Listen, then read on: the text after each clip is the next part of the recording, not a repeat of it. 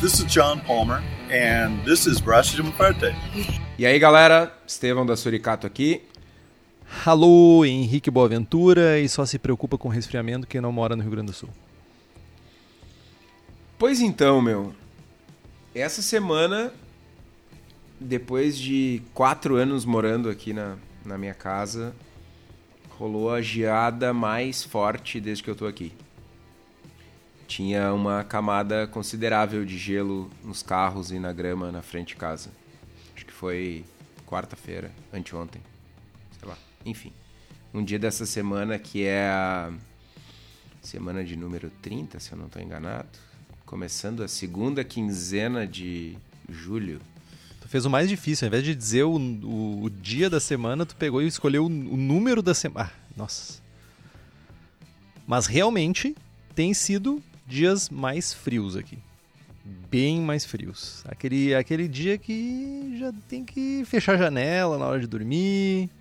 Já não dá para deixar as roupas na rua secando, porque acorda de manhã tem uma, uma, uma tábua que está praticamente congelado. Assim, só coisas que só o sul. E assim como só o sul tem esse frio, só o sul consegue fazer uma discrepância absurda de temperatura porque em três dias vai fazer 28 graus. Então, tipo, é toda a temperatura do mundo possível e imaginável ao mesmo tempo no Rio Grande do Sul. É um estado. Sei lá. I ímpar. No mínimo, ímpar. Ímpar é um bom. É, é uma boa descrição. Essa semana vai fazer todos os climas. Só não vai ter furacão, eu espero mas já teve uns arranca uns arranca toco bem forte aí umas duas semanas atrás, uma semana atrás. Mas tipo, e não tá caindo, até granizo dizem que caiu Cara, hoje, velho. Durante a pandemia já teve seca, já teve inundação, já teve vendaval e já teve geada. E frio. Precisa de mais alguma coisa? Não, tá bom. Eu acho que tá bom. Acho que, acho que chega de desgraça, né, tá ligado? E aí, meu, o que, que tu tem feito da tua vida? Cara, então. Falar ou não falar? De quê? De que, cara, não basta pandemia, crise econômica, seca, chuva, geada, ainda dei a sorte de ser abalroado por um caminhão. ah, é verdade. Por centímetros, milímetros, vocês estão ouvindo essa voz crocante do Kitó. Porque o bichinho Cara. quase quase foi engraxar a roda de caminhão. Quase bailei na curva, né, meu? Não, e, e o que mais me, me, me, surpreende, me revolta, na real, é que, tipo, não foi um acidente de trânsito normal, assim. Ah, alguém distraído, não sei o que, não. Um vagabundo roubou um caminhão guincho na quadra ao lado e o cara entrou no caminhão e saiu a fuzeléu fugindo. E o motora do guincho pendurado na janela. E o cara meteu uma roleta russa, atravessou uma avenida e me achou no caminho. Eu tava eu transitando na avenida. E aí eu tive um encontro, um encontro próximo com o caminhão. Íntimo, eu diria. Cara, íntimo, íntimo. Ah, que, que troço. E o cara pulou do caminhão e saiu na pernada. Vagabundo. É, tá, tá difícil de competir com o Kitó. É, tá, tá, tá difícil. Cara, foi. Foi engraçado para não dizer triste. O lado bom é que o cara esqueceu. O cara esqueceu o celular dentro do caminhão e acharam, cara. Burro! Burro! Burrinho! Mas que bom que acharam ele. Eu acho que é merecido ele apodrecer na, no inferno. Por quase tirar essa. Mas gastei uma, né, meu? É, gastou uma. Mas já pensou não ouvir mais essa voz crisp, essa arrogância e todo esse paranauê que envolve a tua aura? Pois que é. triste. Imagina... Certamente alguém ia comemorar. É, mas, mas definitivamente, né, cara? Se, tu, se, se alguém não comemorasse a tua morte, cara, alguma coisa tu tava fazendo errado na vida. Ô, mano, ô, mano, o que, que ia ser do braçagem forte se eu, se eu tivesse batido a caçuleta? Uma braçagem fraca? Quem é que tu ia botar...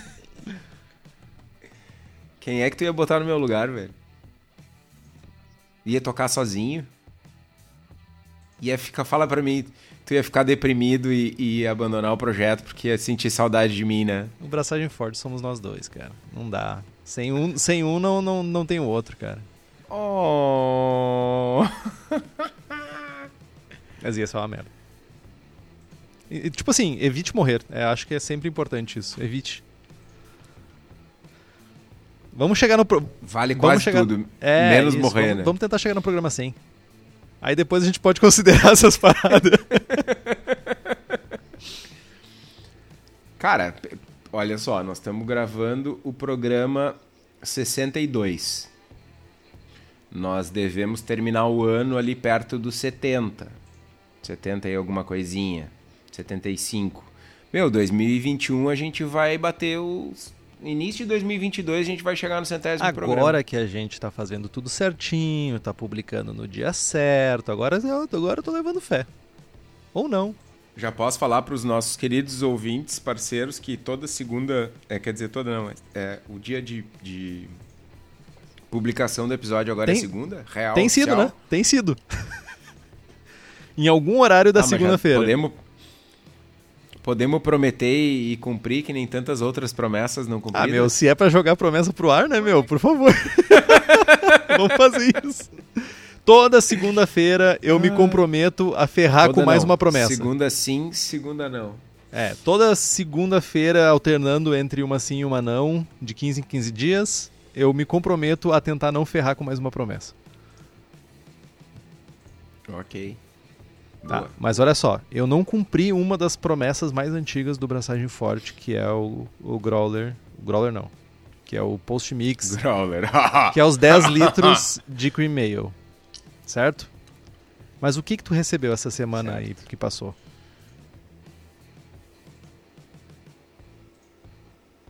Ah, boa. Boa, boa. Recebi. É que, tipo, tu fez uma associação nada a ver, assim, como se uma coisa compensasse a outra. Por isso que eu demorei pra processar, porque não compensa. eu, eu não, cara, se, se é pra jogar esse jogo aí, eu, eu tenho uma fila de lata que eu te dei. Ok, mano. ok. Né? Não foi nenhuma nem duas, mano. Não queira jogar esse jogo comigo, tá ligado? Mas eu recebi um growler de. Essa história é interessante. Eu recebi um growler de um litro de uma Maibach, Hellesbock. uma Hellesbock, feita pelo Henrique. E eu confesso pra vocês que eu recebi aquele growler e eu tremi na base. Segurei no osso do peito, mas não falei nada. Mas pensei, cara, isso vai dar um estrago. Porque assim, o meu brother vai trazer um litro de uma ceva bah, alcoólica, maltada, sem lúpulo. Bah, isso vai estar doce, essa drinkability vai estar baixa e eu não vou conseguir tomar a ceva do brother. E, pá, o que, que eu vou fazer, né? Tremi na base. Confesso que eu tremi na base.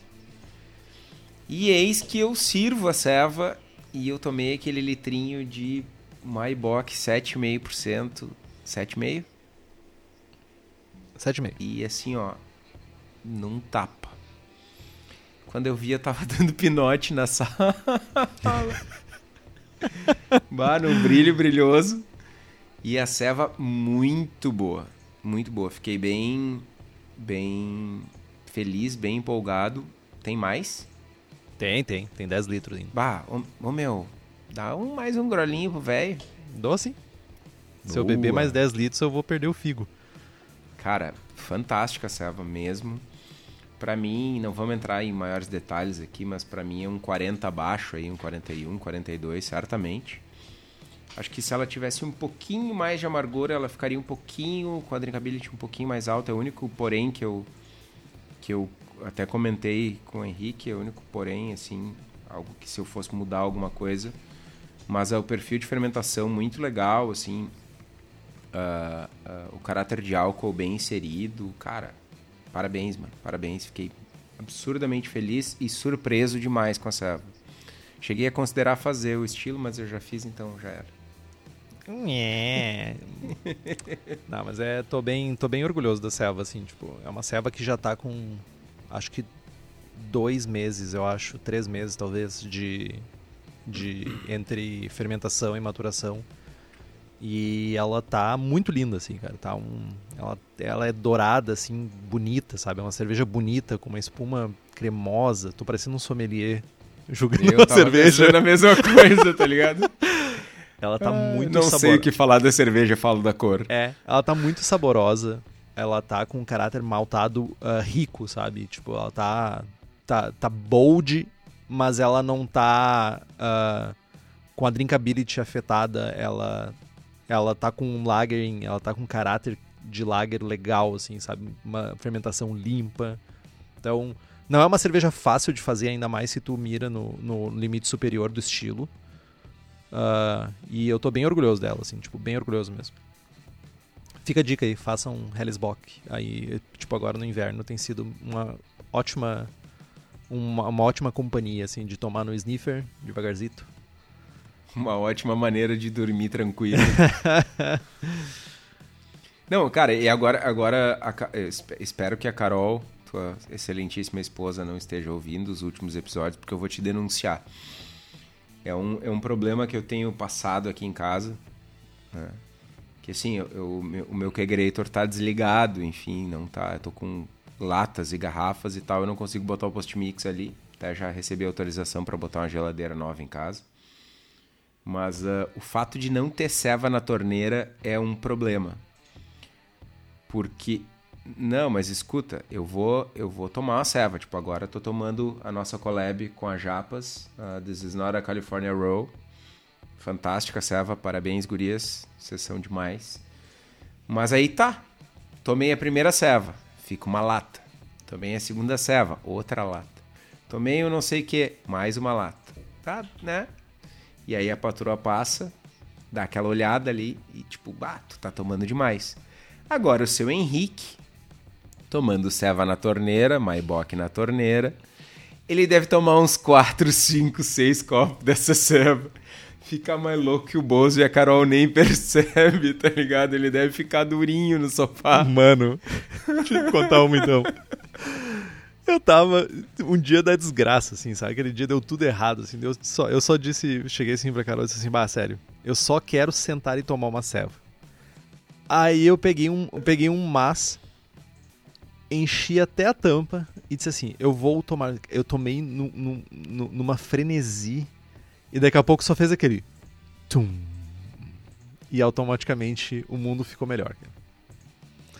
Então realmente é um mundo é um mundo diferente Uau, mas. depois de um mas. Bah, rico trago, hein, meu? Aí, o outro dia chegou cedo, cara.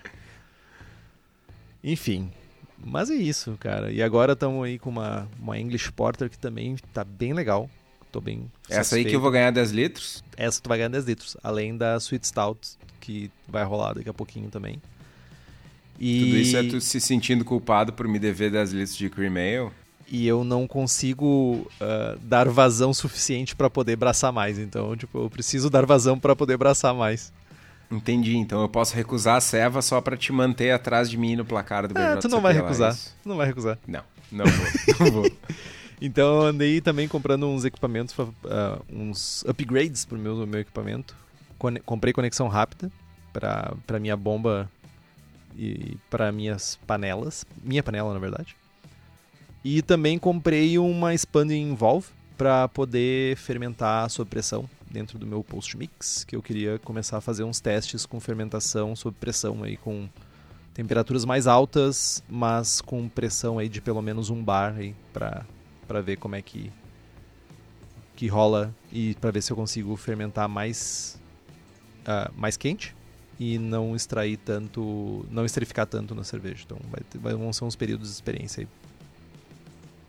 E se vocês quiserem comprar mais equipamentos e fazer um upgrade no equipamento de vocês, como o Henrique, vocês podem dar um pulo lá na Cerveja da Casa, falar com o Daniel.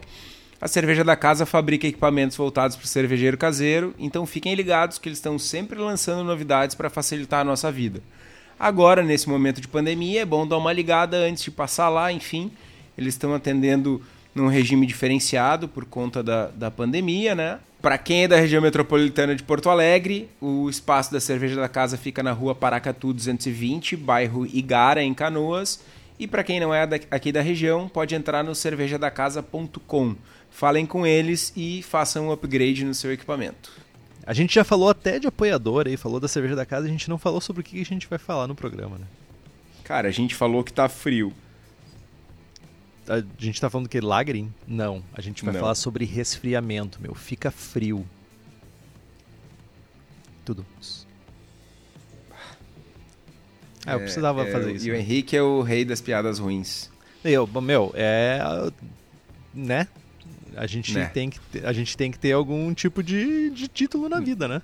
Ninguém é perfeito, né, meu? Não dá pra acertar todas. É, até um relógio quebrado duas vezes por dia tá, tá certo. Então tá, meu. Por que que... Qual é que é de resfriamento de mosto? Por que que a gente tem que resfriar o mosto?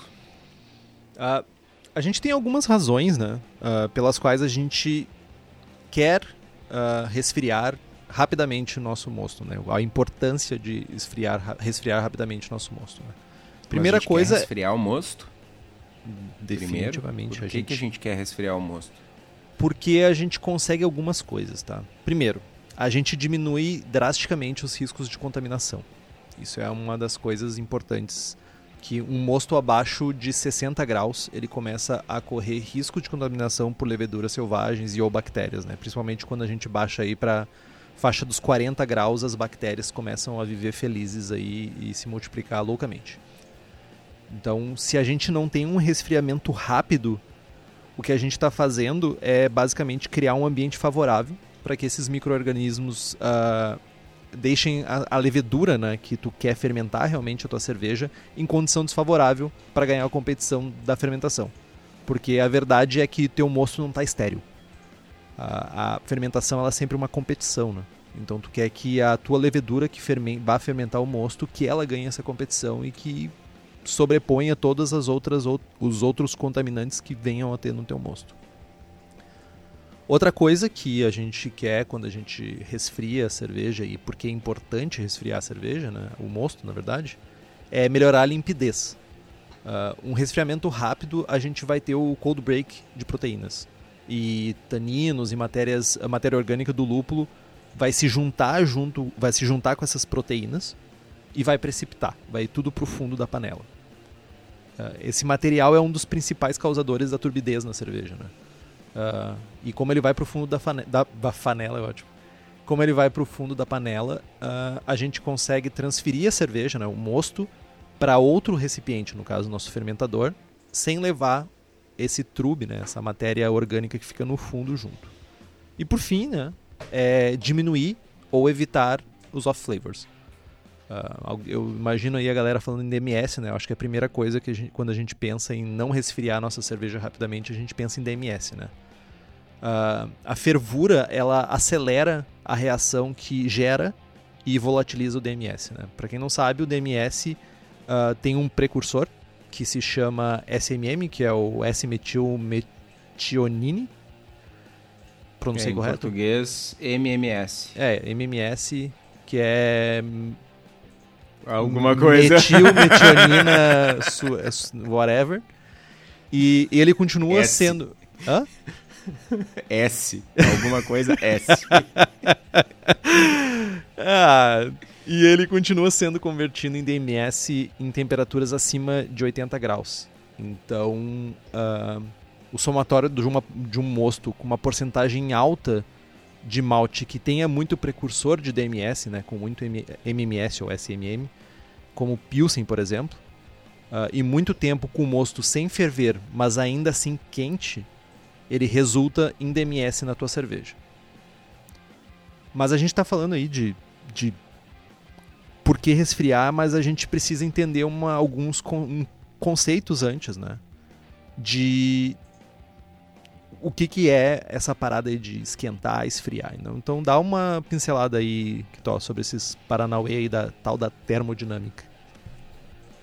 Cara, tentando não, não aprofundar muito né, em, em termodinâmica e não ser muito nerd, mas contextualizando, uh, o, o, o, processo de resfriamento ele, ele é explicado por algumas das leis básicas da termodinâmica e a gente tem falando disso a gente tem três maneiras de transferência de calor né, entre meios de temperaturas diferentes. Um deles é a, é a radiação, que consiste na transferência de calor por ondas eletromagnéticas. Para quem tem esses cooktop por indução em casa, é, é, esse, é esse é a maneira como é feito o aquecimento do alimento. A gente tem a convecção, que ocorre quando um fluido é aquecido ou resfriado, e quando esse fluido é aquecido, ele tende a fluir se distanciando da fonte de calor. E aí um exemplo é o ar quente que sobe, né? Quando, sei lá, amanhece, o sol bate no solo, aquece o solo, que por sua vez aquece o ar e que sobe. Isso acontece também na panela de fervura, né? Quando a gente aquece a panela por baixo com fogo, né? Há uma, uma, o mosto quente sobe e ao subir ele leva o mosto menos quente para baixo, fazendo esse movimento de convecção. A gente tem ainda a condução, que é basicamente o que nos importa, é a transferência direta de calor entre dois objetos ou dois meios que se tocam. As moléculas de uma das superfícies que está em temperatura mais alta e, por consequência, mais agitadas vão colidir com as moléculas que estão na, na fronteira ali da, da outra superfície, que estão em temperatura mais baixa, e vão aumentar a energia cinética. Essa troca de energia cinética de um lado ao outro é o que vai fazer com que tenha a troca de o aumento de temperatura né? do outro da outra substância. Tanto a radiação quanto a convecção elas acontecem enquanto a gente está resfriando o mosto, mas com uma, uma intensidade mais menor, né? mais lentamente. A panela vai irradiar energia para o meio, né? vai trocar calor com ar, né? O, o, vai ter convecção com ar do ambiente e tal, mas o, a maneira como a gente vai resfriar o mosto uh, mais efetivamente é via condução, que é o que a gente precisa. E aí, como é que a gente pode falar de de condução e como calcular a condução, Henrique?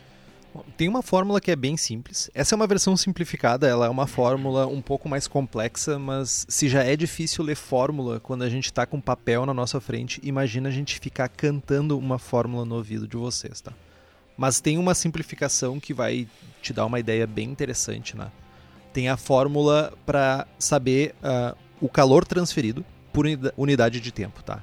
A fórmula é bem simples, é Q igual a K vezes A vezes ΔT. Explicando cada um desses termos. Né? O Q é o calor transferido por unidade de tempo. O K é a condutividade térmica do material que vai ser utilizado nesse para fazer essa transferência, né? Para fazer essa, essa, transferência de calor. Então a gente quer, uh, quer sempre um material que tenha uma alta condutividade, que vai ser expresso em watt por metro Kelvin. Me lembrei das minhas aulas de física agora e de termo alguma coisa, dinâmica no caso. É, eu, eu, não, eu não sou engenheiro como o Herkto aqui, mas eu fiz várias uh, aulas de engenharia elétrica, mas eu não me formei porque minha, minha tiriça é computador. Tu tem bem cara de engenheiro elétrico mesmo. Meu. Olha o engenheiro preconceito. elétrico, engenheiro eletricista. Preconceito. Preconceito, preconceito. Então, para que a gente tenha uma ideia mais ou menos né, do que, que é uh, essa, esse valor de condutividade térmica, né, o isopor ele tem uma condutividade de 0,03 watts por metro Kelvin. Ou seja, ele não faz uma troca boa com o outro material encostado nele. Por outro lado, o aço inox tem uma condutividade de 20. E o cobre, e dentro de, de depois a gente vai chegar num momento de conclusão, mas o cobre me surpreendeu pra caceta. O cobre tem uma, uma condutividade em watts por metro Kelvin de 392.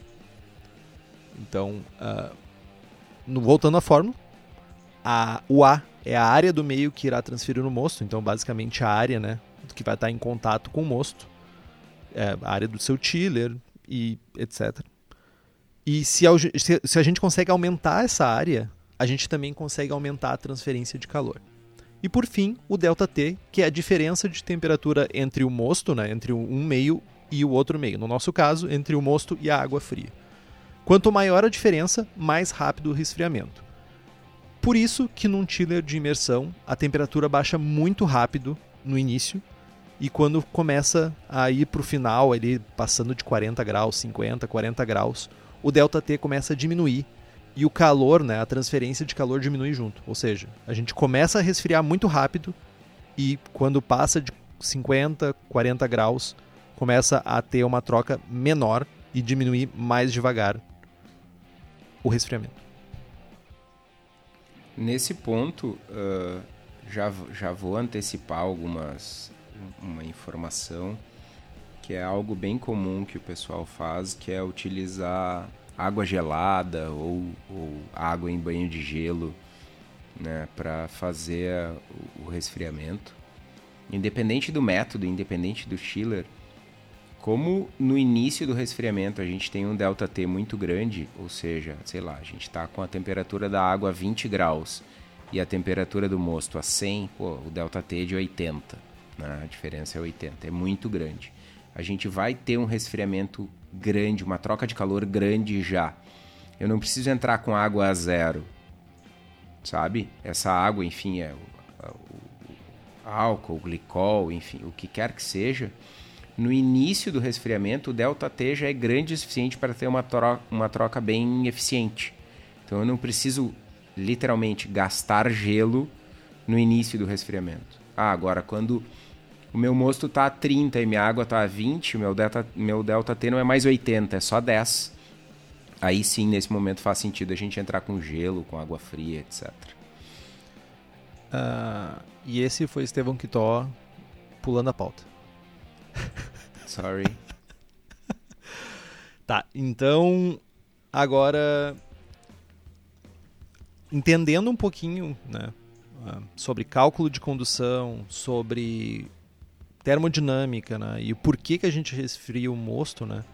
Trazendo para nossa realidade do, do cervejeiro caseiro, do, do vivente, uh, da pessoa cervejeira, quais são os métodos mais é. comuns, para não dizer todos os métodos de resfriamento que a gente tem?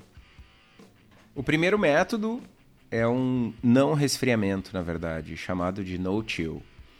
Né? Uh, a gente é um método popularizado por cervejeiros caseiros australianos devido às fortes regras referentes ao uso de água potável lá.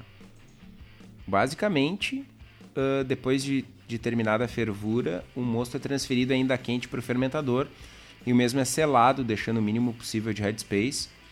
E essa temperatura desse mosto vai baixar naturalmente ou com o uso de uma geladeira ao longo de várias horas ou até dias, dependendo do volume de mosto. Né? Visto que o, o resfriamento acaba não sendo uniforme. Apesar de popularizado uh, pelos cervejeiros caseiros australianos, uma escola já faz uso disso há alguns séculos, que é a escola belga. As lambics passam por um processo de no-chill, né? Uh, não é feito um resfriamento ativo.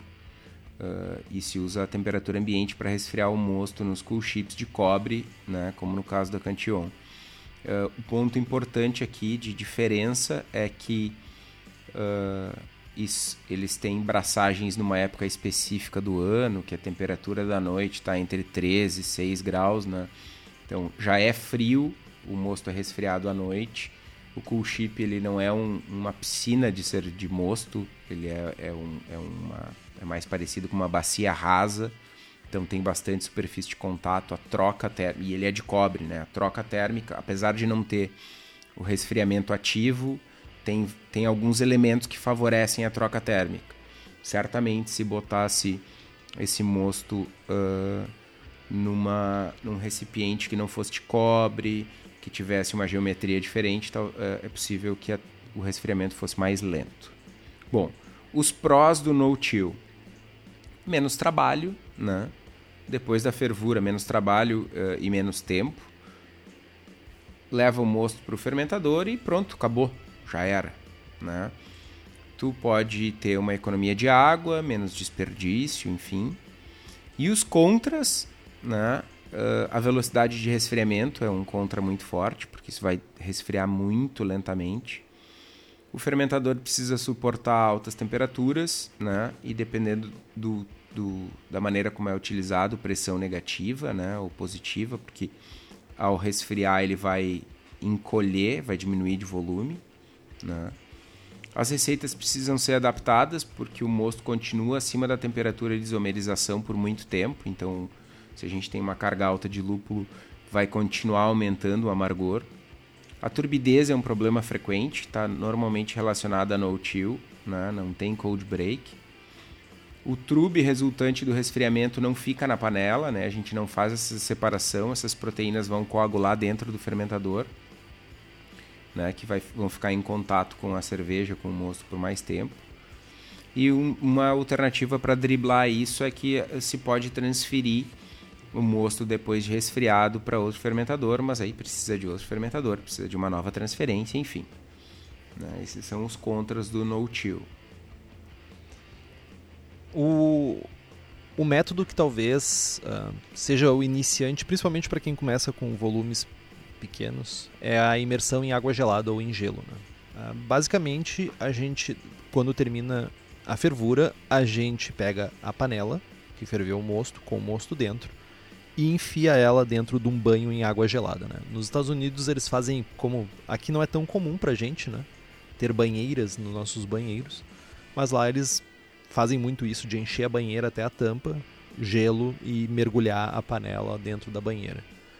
Aqui a gente pode simular, certamente, com dentro da pia, alguma coisa assim. Eu fazia muito isso quando eu braçava 5 litros lá no remoto início da, do, da, da, minha vida cervejeira. Então ele é um método bem comum uh, ah, para iniciantes, porque basicamente tu precisa de um espaço que comporte né, água e tua panela junto e muito saco de gelo. Porque, acredite, mesmo 5 litros, que é o volume que eu braçava antes, se não tiver gelo, é muito demorado para resfriar.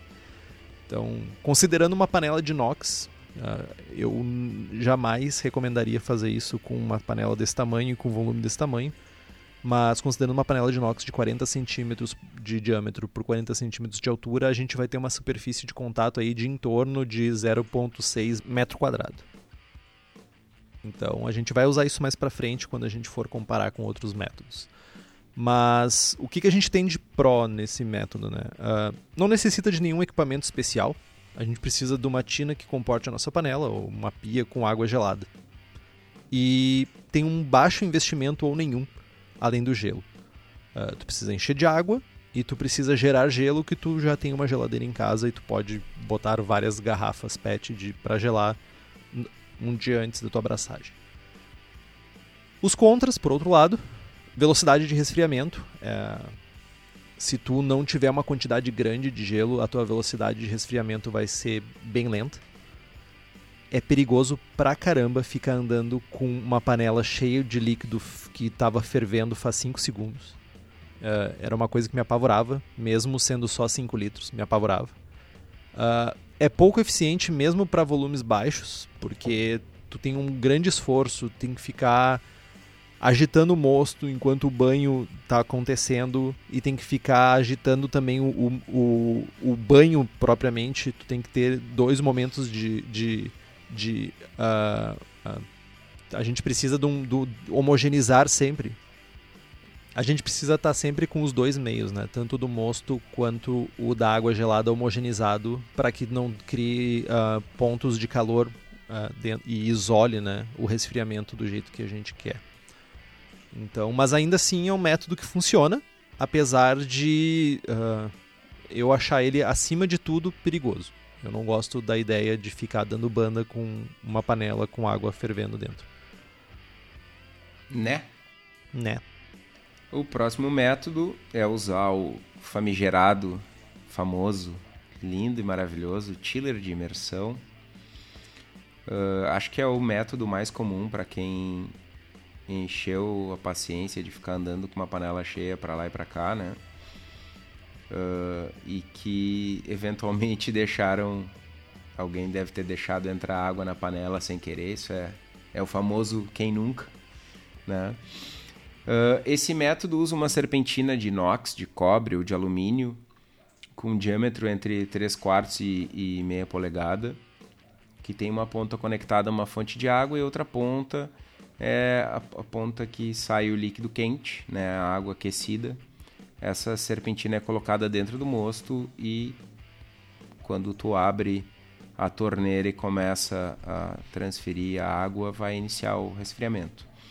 A área de contato de um chiller de imersão com uma bitola de meia polegada e comprimento de 15 metros é de 0,56 metro quadrado. E conforme o mosto diminui a temperatura, o ΔT diminui também, fazendo com que os últimos graus uh, sejam meio sofridos assim para a gente ter um resfriamento mais eficaz principalmente para quem não tem água gel muito gelada. Né? É o meu caso usando uh, chiller de imersão no verão, que a água sai da torneira a 38 graus. Aqui na gélida Porto Alegre. Uh, muitas pessoas usam muitas pessoas usam um pré-chiller, né? Que assim que o moço começa a diminuir a, a velocidade de resfriamento, esse pré-chiller é colocado num balde de gelo e aí a água uh, que passa por dentro do chiller ela acaba chegando mais gelada e aumentando o ΔT. Uh, uma alternativa a esse método é fazer o mosto passar por dentro da serpentina e ela está por dentro de um balde gelado, de um balde com água gelada ou gelo. Só que o problema desse método é sanitizar adequadamente a parte interna da serpentina, né? E o material precisa ser resistente ao sanitizante utilizado, o que normalmente exclui alumínio e cobre, que têm condutividades melhores do que o do aço inox. Os prós: investimento baixo, é fácil de limpar e sanitizar, a velocidade de resfriamento é significativamente maior que os métodos anteriores.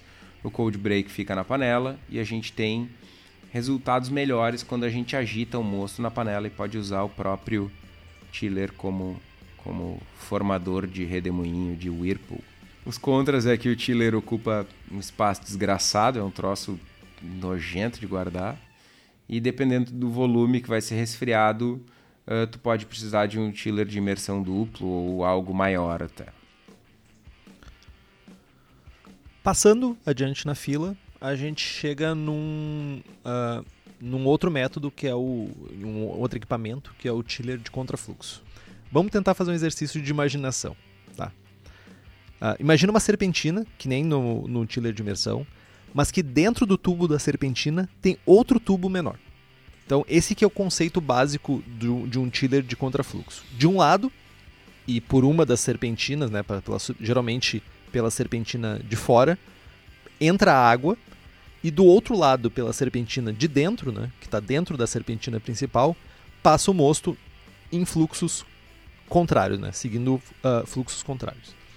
Então a parada que chama contrafluxo. Então a parada aqui é que o mosto mais quente entra em contato com a água já aquecida pela troca de temperatura e o mosto mais frio entra em contato com a água mais fria. A, a questão só, aqui que a gente corrigindo, mantém... é, não entra em contato, né? Eles estão separados é. pela parede da serpentina interna. Entram em contato eu, em nenhum momento imaginei que as pessoas fossem pensar que tava se misturando tudo e ia sair separado do outro lado, tá ligado? Mano, os nossos ouvintes, eles têm. Eles, eles são nossos ouvintes, eles moram no nosso coração, mas eventualmente alguém pode estar tá ouvindo no carro e tal, no meio do trânsito e. e né? Apesar da toda, de toda a inteligência e a capacidade de entendimento, às vezes as situações que a gente ouve podcast nos deixam. Né? Nos fazem entender errado. Tudo bem.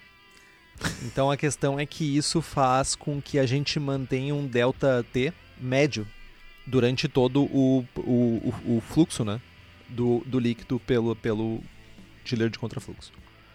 O material geralmente é o mesmo de outros chillers, né? A gente encontra chillers de contrafluxo aqui no Brasil geralmente de alumínio ou de inox. Não é tão comum encontrar de cobre, apesar de existir. E a área de contato é semelhante à do chiller de imersão, tá? Então, geralmente o mosto é resfriado em uma passada só, controlando, controlando o fluxo né, de mosto que vai passar e de água para tentar chegar na temperatura ideal na outra ponta. Uh, alguns designs de, de chiller de contrafluxo, inclusive, contam com uma espiral em volta do tubo interno, uma, um, como se fosse um fio que envolve e faz uma espiral em volta dessa serpentina para fazer com que o movimento da água que passe ele gere um, um turbilhão e mais agitação e que tenha uma troca um pouco maior e homogê mais homogênea de temperatura.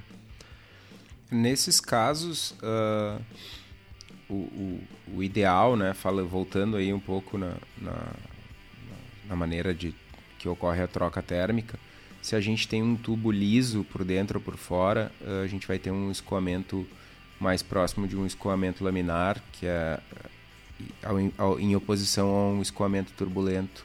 E aí acontece mais ou menos aquela, aquele efeito que acontece com o chiller de imersão o líquido em contato com a parede ele vai estar tá mais quente e o líquido mais no meio vai estar tá mais frio ou o contrário. E aí, desses designs, o melhor que eu vi até agora é um que não é um, um espiral, mas o tubo é torcido. E aí, o tubo interno é torcido. E aí, ele gera turbilhonamento da água do lado de fora e da do mosto do lado de dentro. Esse é o, o, o design que consegue uma troca térmica mais eficiente de todas. Tinha um, um chiller uma vez que estava na minha na minha wishlist por anos, ele ele conseguia resfriar de 100 para 20 graus uh, um mosto 20 litros de mosto em algo do tipo 10 minutos sem uso de bomba, era algo surreal assim na gringa, né? Nada disso tinha no tem ou tinha no Brasil. Sim. Então, o, os prós, né, de um chiller de contrafluxo é que ele é relativamente menor, os designs são geralmente menores que um chiller de imersão. Ele ocupa menos espaço, ele é menos trambolho para te guardar. Uh, o resfriamento é mais rápido, ainda que parcial. Uh, e tu tem uma maior economia de água, né? Porque tu aproveita melhor a água, né, a temperatura da água, do que em outros métodos. Os contras é que o mosto é resfriado em partes, enquanto uma parte está sendo resfriada né, do mosto, a outra continua quente. Então, enquanto, por exemplo, se tu, como que tu falou, que ele tinha um design de, de tira de contrafluxo, que conseguia resfriar 20 litros em 10 minutos, uh, digamos que na metade do caminho ele tinha 10 litros que ainda estavam cinco, por 5 minutos a temperaturas perto de 100 graus. E isso significa que ainda continua isomerizando o lúpulo. E tu tem que, se, tu, se esse é o teu método de escolha, tu tem que sempre considerar isso, né? Como uma variável da tua receita. Outra coisa é que o cold break acontece dentro do tira, o que pode resultar em proteínas coaguladas, trube, partícula de lúpulo indo para dentro do fermentador, né? E assim como no, quando tu usa um, um, o método alternativo ao tiller de imersão, que é passar o líquido por dentro da serpentina e mergulhar na, na água fria, aqui no, no caso do tiller de contrafluxo a gente sofre do mesmo problema. É, sanitizar e limpar o tiller ele é um pouco mais complexo porque tu não tem acesso direto, né? Não é que nem um, um tiller de imersão que tu pega uma esponja e limpa. Tu precisa usar aí dependendo do material, tu precisa usar soda, tu precisa usar algum tipo de, de uh, químico que te ajude a arrancar as crostinhas de dentro. O próximo é o uso de chiller de placas, trocador de calor de placas. E o nome vem do fato de que esse modelo ele funciona porque ele tem uma sobreposição de placas como num sanduíche e ele tem o mesmo princípio do, do tiller de contrafluxo. O fluxo ele ocorre em direções contrárias, né? E alternado, uma placa tu tem o fluxo de mosto num sentido e na outra com água no sentido contrário, mesmo esquema, a gente tem um delta T médio. É o método utilizado né, nas cervejarias e também geralmente resfria o mosto numa passada só, controlando o fluxo de mosto e água.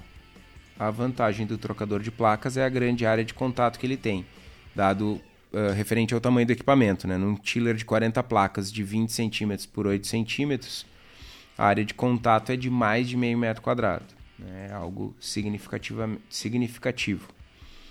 Além disso, o design permite resfriar uma quantidade grande de mosto muito rapidamente.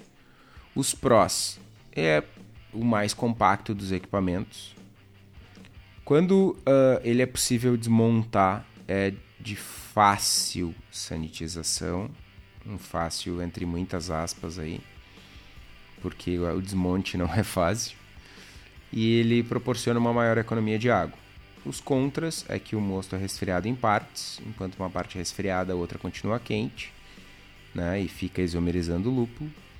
O cold break acontece dentro do chiller de contrafluxo, que pode res, uh, resultar em proteínas coaguladas, trube, partícula de lúpulo indo para o fermentador. É mais difícil de limpar, é mais fácil de entupir com partículas de lúpulo. E aqui vamos falar real, né? Se vocês têm, o meu caso inclusive, eu tinha um, um chiller de, de contrafluxo não desmontável e hoje ele serve para segurar uma porta aberta. Ele é um escoro de porta, tá ligado? Porque é simplesmente impossível de sanitizar aquele negócio. É tipo, chega uma hora que cria uma craca por dentro e, velho, já botei no forno, já assei a 400 graus, fiz uma fogueira de São João, joguei aquela merda dentro. Cara, não desencraca. Metile bomba, soda, cara, diabo verde, o que foi, meu? Não, não, só não. Né? Então, é, vocês perceberam a mágoa, né? Assim, sou magoado. Quando funciona, funciona muito bem, mas no dia que resolve dar problema, é um Deus nos acuda. Cara, eu tinha um, eu tinha um tiller de 30 placas, da Duda Diesel. Era bem bom. Até o momento que eu disse assim, cara, mas eu nunca realmente sanitizei isso aqui.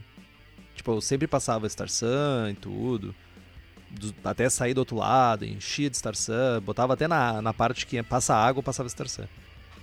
E um dia eu pensei assim, vou passar uh, Vanish sem aroma dentro desse bagulho com água quente para ver se realmente está limpo, né? Depois da quinta passada que tava saindo água com, com, com, com coisas mortas, eu disse assim: não pode estar tá limpo isso. Isso nunca está limpo. Isso nunca esteve limpo na minha mão.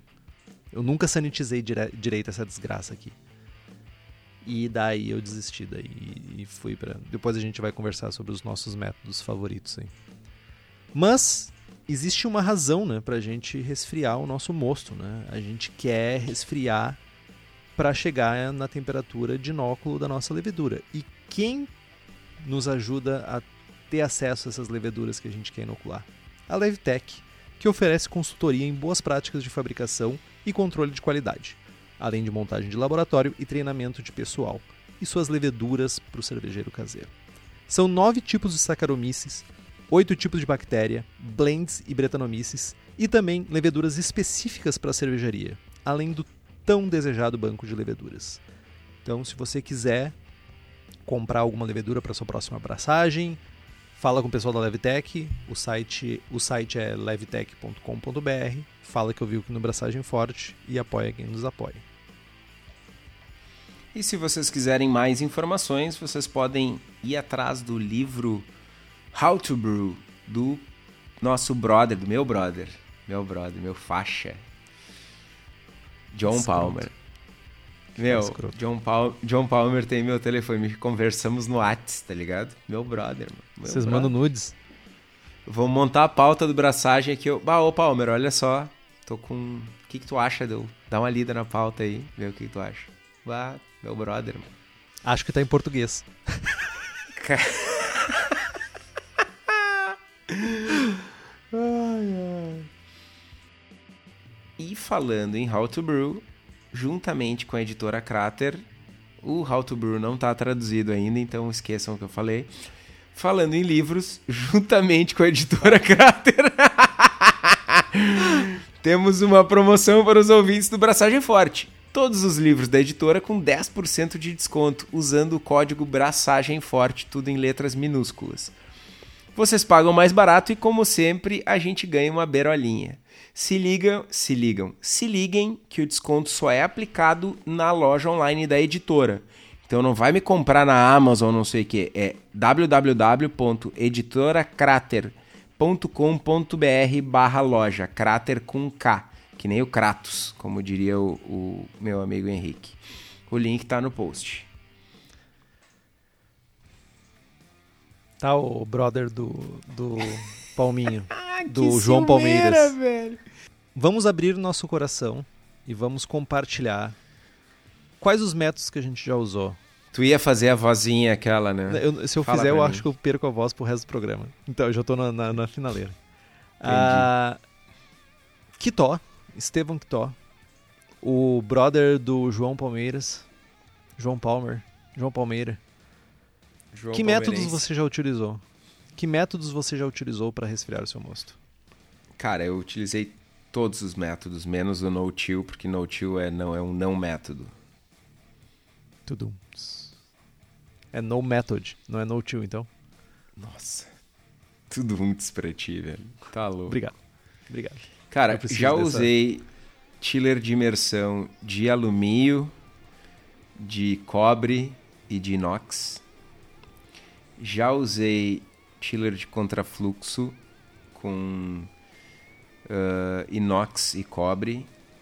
Já usei trocador de placas maldito de homebrew não desmontável e na cervejaria sempre trocador de placas com muitas placas com água e glicol desmontável lindo maravilhoso um abraço para as cervejarias lindas e maravilhosas que fazem limpeza e sanitização do chiller a cada dia ao invés de a cada ano amo vocês Eu, por outro lado, ah, eu nunca utilizei um chiller de contrafluxo, apesar de já ter tido curiosidade de usar ele, mas certamente no início, nos primórdios, eu fiz imersão em água gelada, quando eu fazia bateladas de 5 litros. Ah eu, eu também fiz imersão em água gelada com bateladas de 40 litros imaginem só o tamanho da da nhaca Eu já vi fotos de gente abraçados numa panela dentro de uma piscina. Eu já vi isso. Juro, já vi mesmo. E eu fiquei pensando assim, vai dar merda, cara. Na, prim- na primeira, na primeira bobeada do cara, porque geralmente o cara, pra fazer isso, ele deve estar bêbado. Ah, tipo, ele perde toda a água da piscina e toda a cerveja, né? Porque vai misturar tudo. Bah! E se salvar a cerveja, vai ter clorofenol na selva, será? Porra! De doer o olho. E já usei chiller de imersão, ah, tanto de alumínio quanto de inox duplo. O meu atual, inclusive, ele é um chiller de imersão duplo. E eu também usei o famigerado trocador de placas da Duda Diesel. E o motivo de eu não ter usado, ou, ou pelo menos testado o de contrafluxo, foi essa má experiência que eu tive com o trocador de placas. Ah, essa a questão de deixar o mosto. Primeiro que eu não consigo ah, uma água muito gelada, a não ser em, em invernos muito rigorosos como o que a gente está passando até esse presente momento que a gente está gravando, que vai acabar logo logo. Ah, eu não consigo uma água muito gelada e o resfriamento não era tão rápido e eficaz dentro do trocador. E a questão da sanitização sempre pegou muito para mim. Ah, eu não tenho acesso. O, o que eu tinha, ele não era, ele não era 100% inox. A solda entre as placas, ele não era desmontável, era com eu acho que era cobre e passar ah, soda por dentro ia destruir o bichinho. Então ah, eu optei pelo chiller de imersão duplo de inox e estou bem, bem satisfeito com, com o resultado que ele me traz. E tu? Cara, eu tô, eu tô muito satisfeito com o meu chiller de imersão. Eu entendo aquele cervejeiro caseiro que tem o equipamento completamente limpo e sanitizado e organizado numa bancadinha, com tudo preso, com as rodinhas. Aquele equipamento que todo mundo que tá ouvindo aí olha na internet, dá aquela zapeada no Pinterest e diz: "Um dia eu vou ter um desses". Tá. Se vocês, se você que está ouvindo aí tem um desses, ok, você está perdoado e você pode ter um, um chiller de, de placas que tu vai cuidar bem desse chiller de placas. Todo o restante dos nossos ouvintes, das pessoas que estão ouvindo o programa, não usem, porque vocês não vão conseguir limpar esse troço. Usem o chiller de imersão. Né? É, é isso. Funciona tão bem quanto, né? É, é, é show. Não, não, a serva de vocês não vai ser pior, não vai ficar Não, não fiquem nessa noia de, não, porque vai resfriar. Vai resfriar, vai ser de boas. Só basta entender o equipamento que cada um tem e, e né, atuar de acordo. É, e eu sei que algumas pessoas vão dizer, ah, mas o negócio de ficar a temperatura mais quente, eu recirculo. Eu passo pelo chiller de contrafluxo ou pelo chiller de, de placas, né, de trocador de placas, e eu mando de novo para dentro da panela e daí eu consigo resfriar todo o mosto rapidamente, ou pelo menos baixar da temperatura do NMS. É... Tipo, tu faz a mesma coisa com chiller de imersão, sabe? E é mais barato. Eu sou. E eu. Cara, nada, nada me tira a, a, a, o sono tanto quanto o não poder sanitizar direito as coisas que vão entrar em contato com a parte não quente da cerveja, sabe? Começou a resfriar, não, não, não sanitizar isso me incomoda profundamente, sabe? E então, chiller de, de imersão para mim é o é o caminho e eu continuo usando ele vou continuar usando ele até que provem o contrário. Ou não provem. A única coisa. Ou não provem, mas a única coisa que eu fiquei muito, muito com vontade é ter um chiller de imersão de cobre. Eu fiquei com É muito, muito bom, meu. Pois é. Meu primeiro era de cobre. Eu, eu tenho medo de ter um chiller de imersão de cobre e acordar com alguém dando um pontapé na porta para roubar o cobre. Isso é uma das minhas preocupações. uh, o cobre não é muito barato aqui no Brasil, né? Não é de, é de longe mais caro que o alumínio. Mas, como a gente viu lá no início né, do, do, do programa, ele tem uh, um, um coeficiente né, de transferência de temperatura muito alto. E eu fiquei pensando muito nisso, eu fiquei pensando assim, tipo, por isso que aquela Hydra da Jaded Brewing lá, que nos Estados Unidos eles têm um, parece uma anaconda que eles enfiam dentro da panela, é de, de, de cobre, né? Por causa disso. E eu fiquei pensando assim, será, já pensou se eu tivesse esse meu chiller duplo de inox, mas de cobre? Será que eu não ganharia aí algum tempo de, de resfriamento? E uma, economia de, e uma economia de água?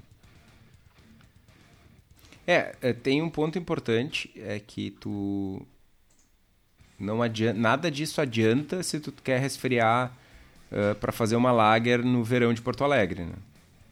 Fato. Tipo, tu vai gastar toda a água do Guaíba e não vai resfriar, tá ligado? né? É mais um daqueles clássicos casos de que a gente tem que encarar tudo isso que a gente falou no programa como um conjunto de ferramentas. Né? Não é uma ferramenta única, exclusiva, sozinha que vai resolver todos os problemas. Né? Cada situação requer uma atuação né, de acordo, um método, enfim. Precisamos usar água fria ou água gelada, claro, quando a gente quer resfriar, sei lá, para 9 graus. Né? Mas certamente ter um chiller uh, mais eficiente vai nos trazer economia. É, a, a, esse ponto é bem importante, né? Uh, a gente não recomenda o trocador de placas. Daí alguém pode estar se perguntando assim: ah, mas eu não tenho espaço. Eu, eu moro dentro de uma caixa. Tipo, eu não tenho espaço. Ok. Tipo, se vai fazer tanta diferença assim ter um, um trocador de placas na, no, teu, na, no, no, espaço que tu tem disponível, tenha. Mas tenha em mente isso. A, a, tu vai ter que ter uma preocupação extra com a limpeza, tu vai ter que ter uma preocupação extra com o que está se criando dentro do teu trocador de placas. Não é tipo, não faça, mas. É, não faça. Não, não pega é, trocador de placas. Cabe dentro da panela. Nesse aspecto do trocador de placas, se vocês forem comprar um, deem preferência para um de todo de inox, que apesar de não ter a melhor troca térmica, tu consegue uh, botar uma solução de soda na tua panela de inox também e recircular com uma bomba. E aí tu pode deixar De inox também, a bomba tem que ser de inox também. É. é. E tu pode deixar recirculando essa água quente com soda, essa solução de soda ali por horas para desencracar tudo que tem dentro. Aí sim nós estamos falando de conseguir ter um, um equipamento né, que a gente esteja tranquilo. Mas aí vai contra um pouco também, assim, tipo, tu, tu tá estendendo a preocupação, sabe? Tipo, Tu vai ter que ter um Tudo processo. bem, mas no cenário do, do, do nosso ouvinte que tá morando numa caixinha de fósforo ali, entendeu? Mas aí eu fico pensando, esse cara vai ter. Ele mora numa caixinha de fósforo com, com um pacote de soda. Qual é o problema? Não Cuidado sei. extra, mano. Pode É, ser a diferença do cara abraçar ou não, entendeu? Eu, eu tenho brothers que não tem uma geladeira extra porque a patroa não deixa em casa, tá ligado? E ele fica botando o post-mix de 10 camuflado no meio da, da- dos legumes. E aí eu fico pensando, bah, mas, né? Cada vez que a patroa vai mexer nos legumes, ela vê que o post-mix tá mais leve. Viu, Carol? Te liga na dica. Eu tava esperando a conclusão pra ver se era uma, uma, alfinetada ou se era outra pessoa, sabe?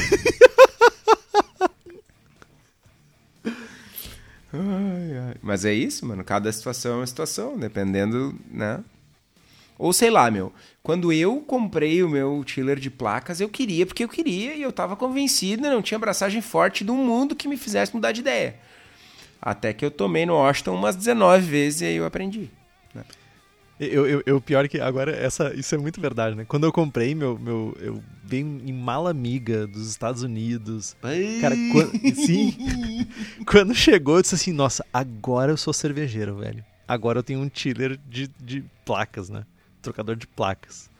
Meu, sei lá, na Cara, quinta 18 vez, velho, eu já quilos tava de ferro odiando. na mala de alguém, tá ligado?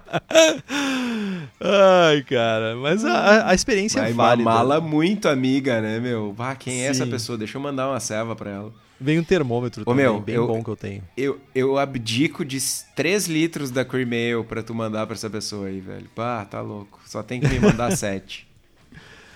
Ah, eu- veio um termômetro muito bom também, que tem calibração e é bem legal. Enfim, acho que é isso. A gente se estendeu até mais do que deveria aí no, no assunto, mas ah, testem. Eu acho que se tu tiver acesso a qualquer um dos métodos ah, de a um preço acessível, assim, porque geralmente uh, tiller de contrafluxo e trocador de placas são relativamente mais caros. Mas se tu tiver a oportunidade de testar, acho que vale a pena testar. Ah, tem gente que jura de, de, de, de pé junto que a melhor coisa do mundo é um trocador de placas e nunca teve problema. Mas. Eu acredito, e eu até acredito que tenha, seja possível isso. Mas eu fico com o meu Hum. tiller de imersão. E quiçá num futuro um tiller de imersão de, imersão de cobre duplo. Que nem uma anaconda, Ó. assim, botar uma anaconda dentro da Bora. panela pra resfriar. Tipo, tem mais, tem mais chiller dentro da panela do que mosto, tá ligado? é isso então? Temos mais alguma coisa pra falar? Não, por hoje é só, pessoal. Então, compre os livros que estão no post. Nós ganhamos uma porcentagem e você não gasta um centavo a mais por isso. E garante a nossa beirola. Muito importante a nossa beirola. Compre também as camisetas do Braçagem Forte na nossa lojinha. Temos a camiseta sem prestígio, com o logo do Braçagem Forte e, provavelmente na próxima semana da publicação desse episódio, a nova estampa que, no momento, somente os nossos apoiadores conhecem. Além, lógico, do boné do Braçagem Forte. O link para comprar tá aqui no site. Ou no. Tá aqui no site. Eu, eu pensei que as pessoas geralmente não ficam clicando dentro do, do episódio. Quem nos apoia com as camisetas é o pessoal da Versus Uniformes, que além das camisetas também faz camisetas polos, polos é ótimo, camisetas polo, uniformes profissionais, jaquetas, moletons e eles estão em Bento Gonçalves, aqui no Rio Grande do Sul, e o contato pode ser feito através do telefone 54 3452 0968 ou pelo site versus.ind.br. Faça como Caio Fukuzaki, Felipe Augusto Kintzer, Luiz Henrique de Camargo, Eliandro Fávero, Guilherme Prado e Fábio Bossada e nos apoie pelo link do Braçagem Forte no Apoia-se ou pelo PicPay. O link para ambos está aqui no post. Curta a nossa página no Facebook, nos siga no Instagram e assine o feed pelo nosso site. Também estamos no Spotify e no Deezer. Se você gosta do programa e quiser fazer um review no iTunes ou no agregador de podcast de sua preferência, isso significa muito para nós. Compartilhe os episódios com seus amiguinhos Tem dúvidas, sugestão de pauta, críticas, quer anunciar sua empresa ou produto aqui no programa? Contato arroba abraçagemforte.com.br ou mande uma mensagem para nós no Facebook. É isso que tó. É isso. Braçagem forte. Braçagem forte.